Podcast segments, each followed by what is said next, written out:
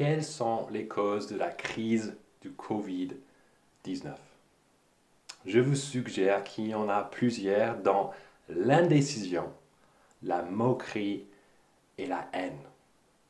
Commençons avec l'indécision.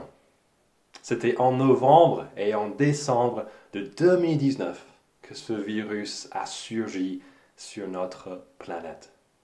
Mais divers pays et responsables n'ont pas réagi en prenant des décisions rapides. On essayait de cacher l'existence de ce virus et on traînait avant de prendre des décisions difficiles. Mais ce n'est pas seulement les dirigeants qui sont responsables de cette crise.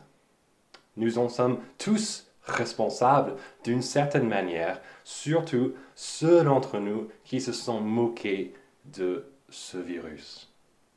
C'était en janvier de cette année que je discutais avec une amie chinoise et je lui ai demandé comment allaient ses parents qui habitent pas très loin de Wuhan. Elle disait que tout allait bien et que sa mère s'inquiétait en fait pour elle. Moi, j'ai presque rigolé à haute voix, mais on est en France, on est à des milliers de kilomètres du problème, on ne pouvait pas être plus en sécurité. Combien j'avais tort. Et je n'étais pas le seul. Beaucoup ont dit, mais ça va, ce n'est qu'une petite grippe et plein de jeunes avaient l'air d'être invincibles. Mais ça, c'était avant d'entendre que la majorité des cas recensés sont chez les gens de moins de 60 ans, dont beaucoup de cas graves aussi. La troisième et dernière réaction à ce virus est celle de la haine. La haine contre les restrictions du gouvernement Certains les détestent tellement qu'ils ne le respectent pas. Et si le confinement dure longtemps, ne serait-on pas tous tentés de partager cette haine?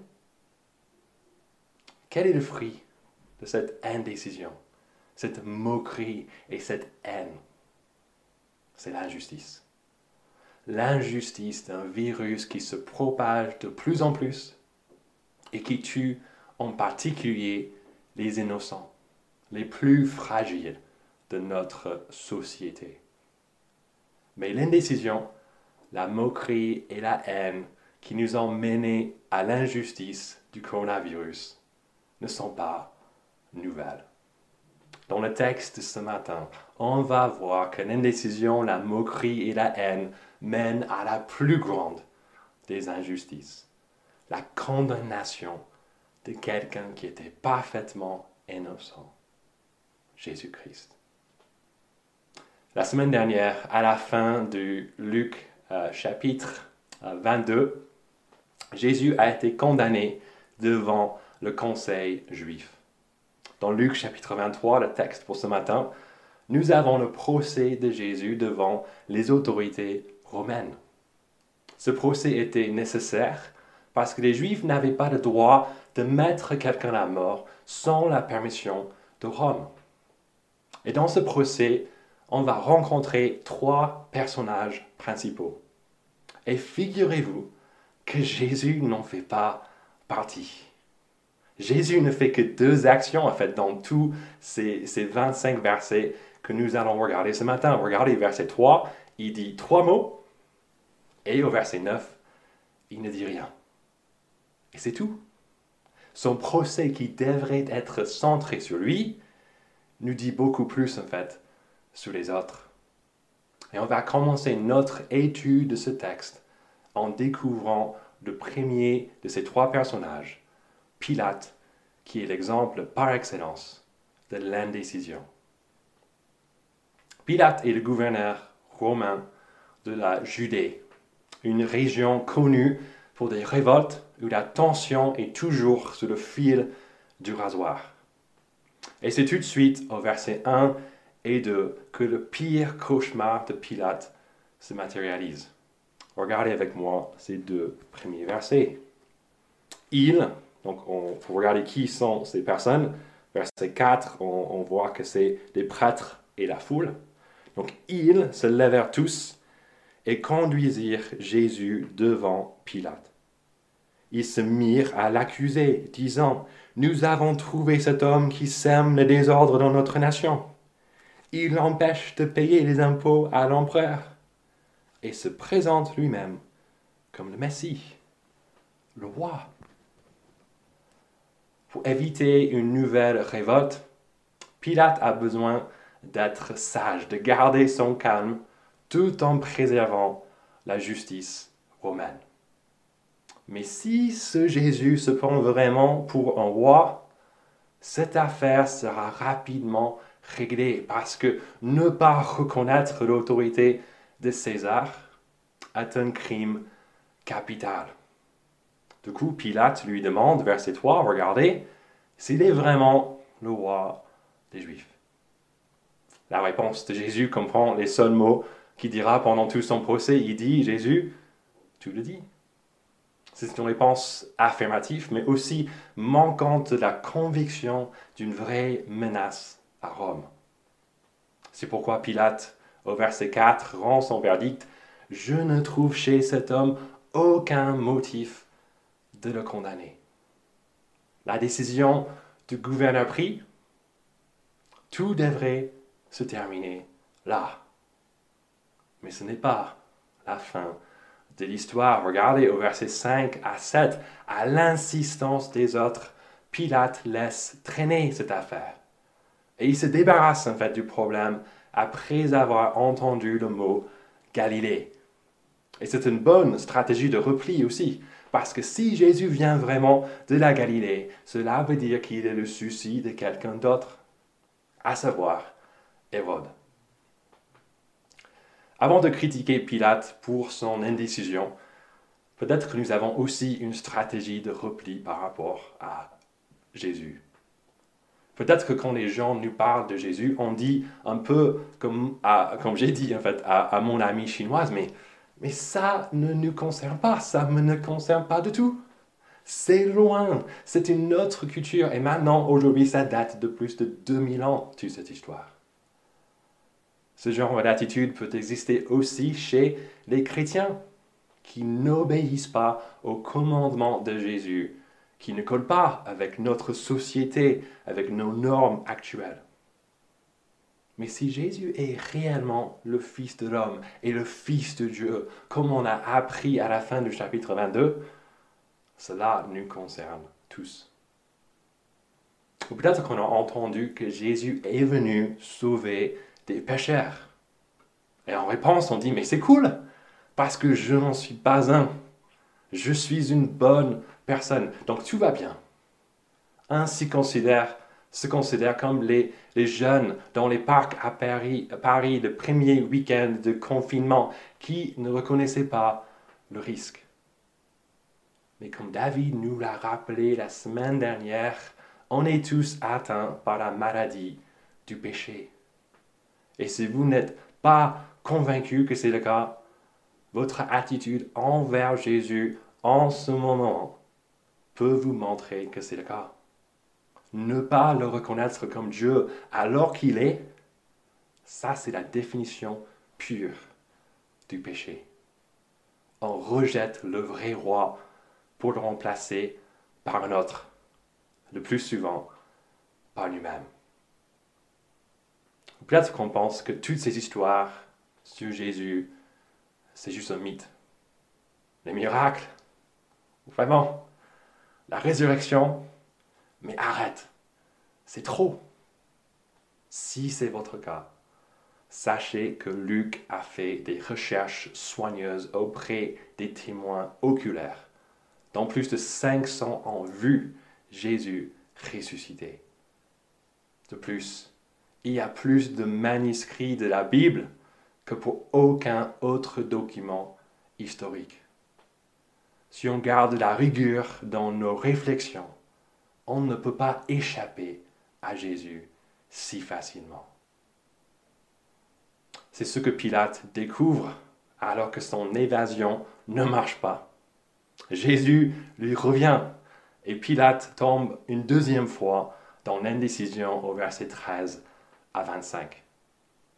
Peut-être qu'on s'identifie à, Pilate et qu'on a l'impression qu'on ne peut pas se débarrasser facilement de Jésus. Il nous revient à l'esprit de temps en temps. Certains autour de nous en parlent. Peut-être qu'ils nous ont même envoyé un lien vers ce YouTube pour qu'on puisse voir ce culte. Et honnêtement, quand on pense à Jésus, peut-être qu'on partage un peu la vie de Pilate au verset 14 et 15.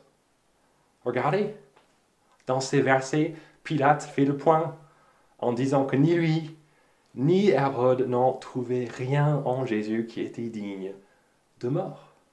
Il est innocent. Mais regardez le verset 16. Regardez ce que Pilate y dit. Je vais donc le relâcher. Très bien. Mais ce n'est pas la fin du verset. Après l'avoir fait fouetter. Quoi? À cause de la pression des autres, Pilate est prêt à aller contre sa propre conscience et à faire fouetter un homme innocent. L'indécision de Pilate commence à produire de l'injustice. Mais ça s'aggrave de plus en plus. Pilate essaie de calmer la foule de nouveau au verset 22, verset 22, verset 20, verset 22, pardon, mais sans succès. Mais le comble de l'injustice est dans les versets 24 à 25. Regardez, Pilate décida de leur accorder ce qu'ils demandaient. Il relâcha celui qui avait été mis en prison pour émeute et pour meurtre et qui réclamait, et il livra Jésus à leur volonté. À savoir, il livra Jésus à la crucifixion. Peut-être que notre avis de Jésus est aussi comme quelqu'un d'innocent qui a de bonnes choses à nous enseigner. On est intéressé peut-être pour en découvrir plus sur lui. Mais on a du mal à avancer à cause des gens autour de nous. Si on va à l'église, si on commence à lire la Bible, que diront notre famille et nos amis? On va subir les blagues, on va subir les regards bizarres. Et peut-être qu'on connaît certaines personnes qui sont carrément, mais carrément contre toute forme de religion. Et si on va vers Christ, ils vont le recevoir de manière violente, comme la foule dans ces versets. Un risque réellement de perdre des choses si on commence à suivre Jésus. Mais Jésus lui-même était au courant de ce défi. Et il a dit au chapitre 14 de cet évangile, dans les versets 26 à 27, écoutez, si quelqu'un vient à moi sans me préférer à son père, sa mère, sa femme, ses enfants, ses frères et ses sœurs, et même à sa propre vie, il ne peut pas être mon disciple. Celui qui ne porte pas sa croix et ne me suit pas ne peut pas être mon disciple. Jésus sait que le suivre est difficile et même coûteux mais il nous invite à la faire tout de même parce qu'il est le seul qui peut vraiment nous aider. Avant de dire les paroles un peu dures de, Luc chapitre 14, il venait en fait de guérir une femme courbée depuis 18 ans et un homme rempli d'œdème. Mais Jésus ne s'est pas arrêté à la guérison physique. Il est allé encore plus loin en invitant tout le monde au festin éternel de son royaume. Et Jésus nous offre la même invitation à le suivre jusque dans la vie éternelle après la mort.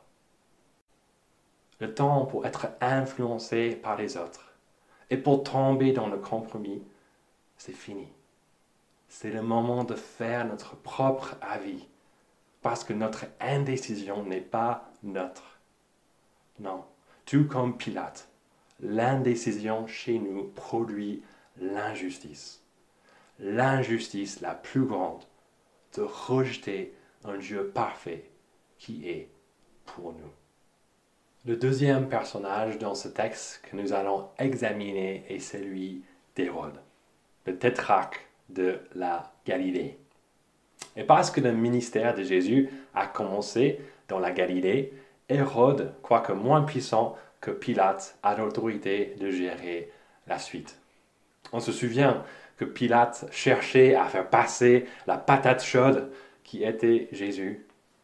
Mais contrairement à, Pilate, Hérode est en fait trop content de recevoir Jésus chez lui. Regardez le verset 8 avec moi. Lorsque Hérode vit Jésus, il en eut une grande joie, car depuis longtemps il désirait le voir à cause de tout ce qu'il avait entendu dire de lui.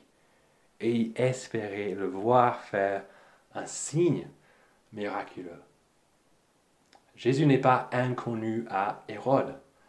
Non, il a déjà entendu parler de tous ces signes miraculeux et il veut en voir un en direct.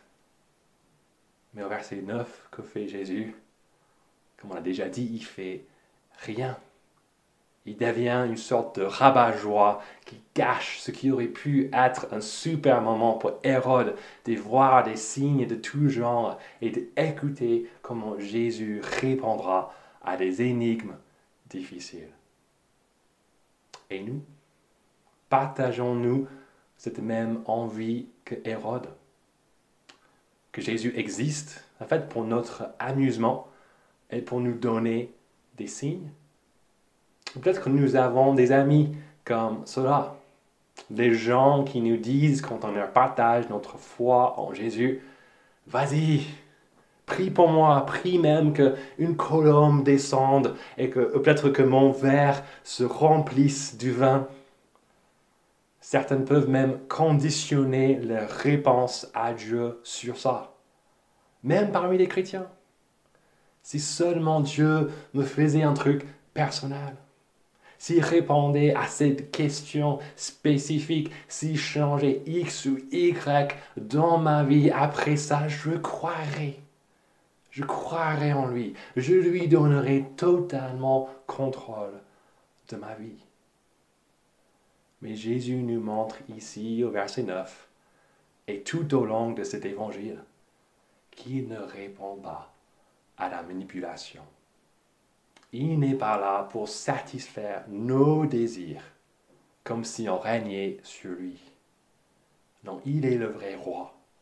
Et tous les signes et tout l'enseignement dont nous avons besoin pour en être convaincus sont déjà là, décrits pour nous dans la Bible. Si tout cela ne suffit pas, rien ne nous suffira. Comme Jésus nous a déjà dit il a déjà euh, nous a dit ça, il nous a prévenu de cela au chapitre 16 de cet évangile quand il a dit, s'ils n'écoutent pas Moïse et les prophètes, autrement dit, s'ils n'écoutent pas la parole de Dieu, la Bible, ils ne se laisseront pas persuader même si quelqu'un ressuscite. Comme avec Pilate et son indécision qui s'est dégradé en une situation compromise et injuste le moquerie qui commence un peu, moquerie innocente de Hérode, de vouloir un signe, se dégrade aussi. Après les attaques des chefs au verset 10, regardez le verset 11 avec moi. Alors Hérode, avec ses gardes, le traita avec mépris et se moqua de lui. Puis, après lui avoir mis un habit magnifique, il le renvoya à Pilate. Hérode a du mépris pour Jésus et le renvoie à Pilate avec un habit magnifique. Cet acte est en fait apprécié par Pilate. Il devient ami avec Hérode. On apprend ça au verset 12. Mais Jésus, le vrai roi, est rejeté. Il est méprisé, avec un habit peut-être digne de sa personne, mais sans le respect qui est normalement attaché. Cette moquerie à l'égard de Jésus me fait penser à une situation autour de l'infectiologue Didier Raoult de Marseille. J'imagine que plusieurs ont déjà entendu parler de lui parce qu'il fait du buzz en ce moment. Pourquoi? Parce qu'il se vante d'avoir trouvé le remède au Covid-19. Mais comment est-ce que son remède a été reçu? En fait, de la part de la communauté scientifique, tout le monde se moque de lui. Et pas mal des scientifiques, ils ont du mépris pour lui. Mais face à un remède possible au virus qui inquiète le monde entier, comment une telle réaction est-elle possible? En fait, c'est parce que le professeur Raoult contourne les avenues scientifiques. Il n'a pas publié dans un journal, mais sur YouTube. Son essai, euh, ses expériences ont été faites juste avec seulement très peu de personnes. Et le pire, c'est qu'il annonce avec une certitude que c'est là, c'est le remède qui va marcher. Est-ce vrai? Le temps va tout nous dire alors que sa théorie est examinée de manière scientifique. Mais il n'a pas aidé sa cause avec sa manière turbulente et inconventionnelle de la faire Jésus, en revanche, n'est pas comme ce professeur dont on fait bien actuellement de douter. Son remède contre le péché et la, mort a déjà fait ses preuves. C'est ce qui nous a montré tout au long de sa vie, alors qu'il a pardonné, il a guéri, il a même ressuscité les gens. Et son taux d'efficacité était de 100%. Si vous voulez le vérifier pour vous-même, lisez tout cet évangile de Luc. Ensuite, Jésus est lui-même ressuscité d'entre les morts. Et depuis 2000 ans, son Église, dans tous les coins de notre monde, composée des milliers, des millions et des milliards de membres, rend témoignage que ce Sauveur est bien réel et que son remède marche de vrai. Mais quelle est la réponse à Jésus dans ce texte? Et encore aujourd'hui à ce message bouleversant à ses serviteurs qui partagent ça avec d'autres. Incroyablement, Jésus est aussi traité avec du mépris, alors qu'il a fait absolument rien pour mériter cela. C'est pourquoi, si jamais on rencontre de l'opposition à notre partage de Christ, ce n'est rien de nouveau. On peut apprendre de l'attitude des premiers disciples qui se réjouissaient même d'être comptés dignes de souffrir comme, de souffrir pour Jésus. Et pour nous qui nous moquons actuellement de Jésus, nous faisons cela à nos risques et périls. Jésus, le vrai roi et juge, reviendra sur la terre bientôt. Pourtant, un habit céleste encore plus magnifique que celui que Hérode lui avait donné. Notre avis par rapport à lui n'est pas une blague. Si on commet l'injustice de mépriser le seul qui est juste, sachant qu'il rétablira la justice un jour. Ne passons pas à côté du seul remède efficace au jugement de Dieu, son Fils, Jésus.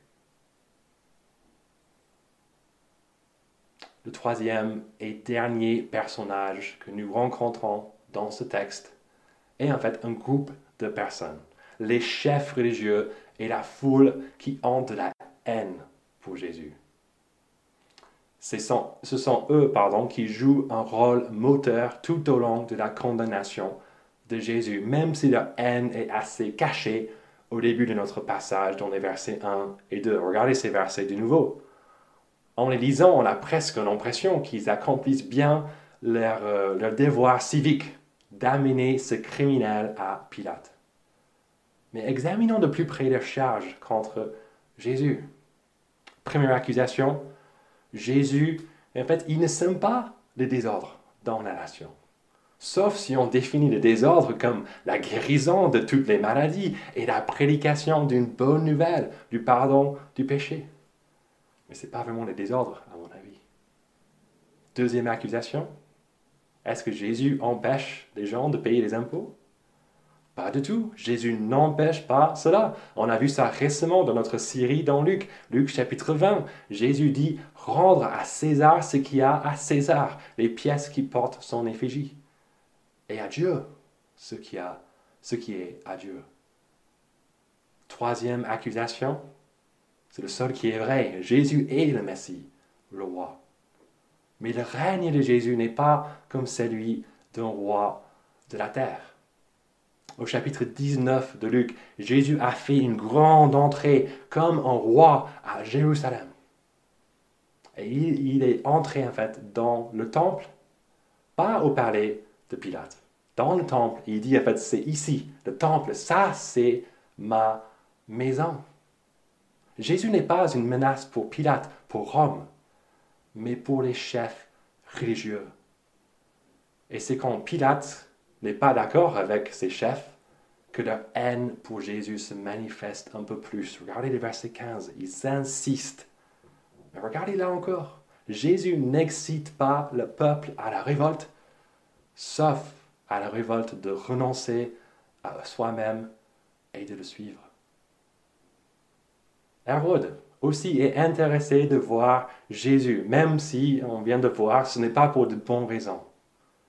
Mais pourquoi est-ce que son attitude moqueuse devient méprisante Regardez le verset 10. Ce sont les chefs qui l'accusent, cette fois avec violence. Ils ne cachent plus leur rage.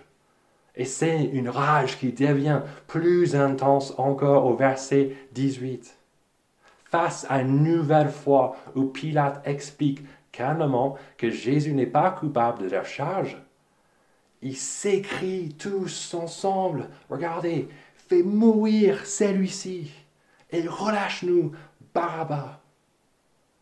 Ici, on voit aussi que la haine des chefs les pousse vers l'hypocrisie absolue. Ils veulent que Jésus soit mis à mort et que l'homme Barabbas, qui a vraiment fait les crimes dont Jésus a été accusé, soit relâché. Mais c'est l'hypocrisie, c'est totalement incohérent. Et de même, de plus, ils sont aussi coupables eux-mêmes de leur charge au verset 2. Regardez qui sème vraiment les désordres dans la nation, qui excite la foule jusqu'en faire un émeute? Ce n'est pas Jésus, ce sont les chefs. Et leurs cris ne et leurs cris violents ne veulent pas écouter la raison au verset 21, au verset 23, et ce sont leurs cris de crucifie-le, crucifie-le qui l'emportent. Qui d'entre nous s'identifie facilement aux chefs qui sont remplis de haine pour Jésus? Je pense que personne ne veut dire que leur opposition pardon, à Jésus est si virulente et hypocrite. Mais il y a quand même beaucoup de gens qui s'opposent à Jésus et qui ne peuvent pas supporter que Jésus dise, par exemple, je suis le chemin, je suis la vérité, je suis la vie. On trouve que c'est trop égoïste, c'est trop indélicat de dire que la majorité du monde qui n'est pas chrétien est dans l'erreur. Toutes les religions se valent, elles mènent toutes au même endroit. Pour ceux qui pensent ainsi, désolé, mais cette manière de penser est hypocrite. Puisque affirmer que tout le monde a raison veut, seulement dire que toi et les gens qui pensent comme toi avaient raison. Alors que les autres qui croient dans l'exclusivité de leur religion sont dans l'erreur. Mais même les chrétiens sont aussi souvent hypocrites et opposés à Jésus. Ils disent qu'ils veulent suivre Jésus, ils veulent l'honorer, mais ils le suivent seulement dans les cas où cela leur convient, quand cela ne les gêne pas. C'est ici où on apprend que la haine pour Jésus n'est pas due à un manque d'enseignement. Souvent, on pense que plus d'enseignement, ça que tous les problèmes, ça, ça va juste régler ce problème par rapport à Jésus. Mais en fait, on voit ici que par rapport à Jésus, c'est faux. Les chefs connaissent très bien Jésus. Ils ont entendu ses enseignements. Ils ont vu des signes. Mais quel est le résultat? Ils détestent Jésus. Ils cherchent à le supprimer. Comment est-ce que le gentil Jésus peut susciter cela? C'est parce que Jésus n'est pas le gentil, le petit Jésus. Il est un roi. Et si on veut rester le maître de nos vies, c'est la pire nouvelle qu'on peut entendre. Quand on réalise cela et que Jésus nous dit qu'il va falloir perdre notre vie pour la sauver, notre réaction normale est de supprimer celui qui nous dit ça, même si cela demande l'hypocrisie ou la violence. Mais le pire de tout, c'est que ceci n'est pas seulement le cas de certaines personnes méchantes, de personnes comme Barabbas qui a tué quelqu'un.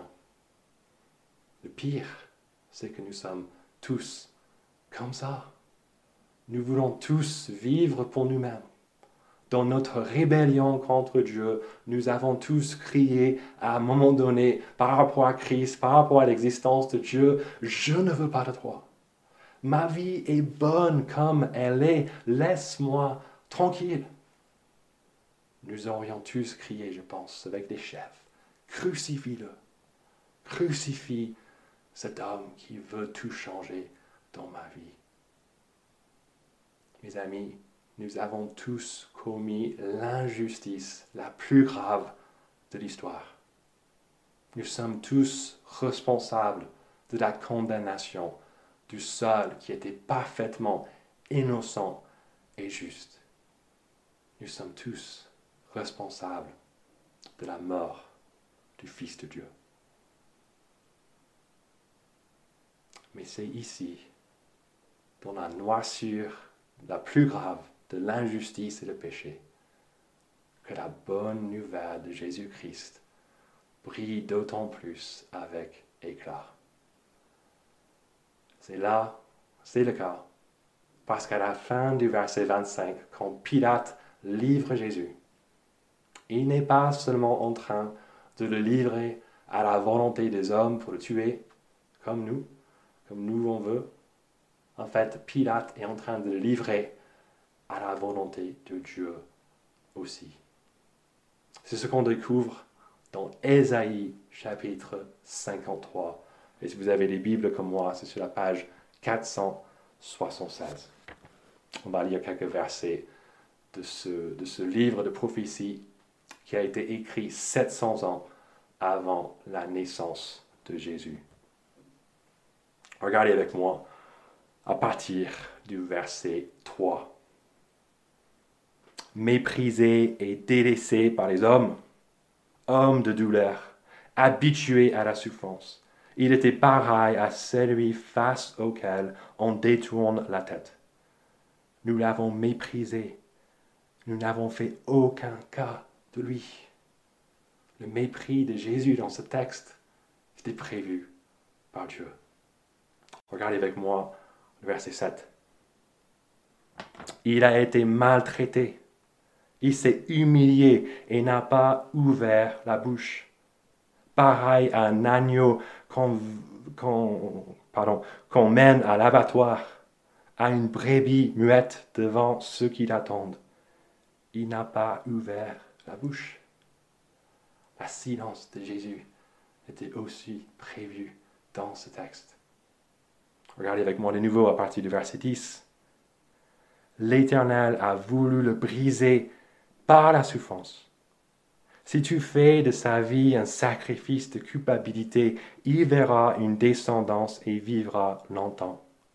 Et la volonté de l'Éternel sera accomplie par son intermédiaire. Après tant de troubles, il verra la lumière et sera satisfait. Par sa connaissance, mon serviteur juste, Jésus, procurera la justice à beaucoup d'hommes.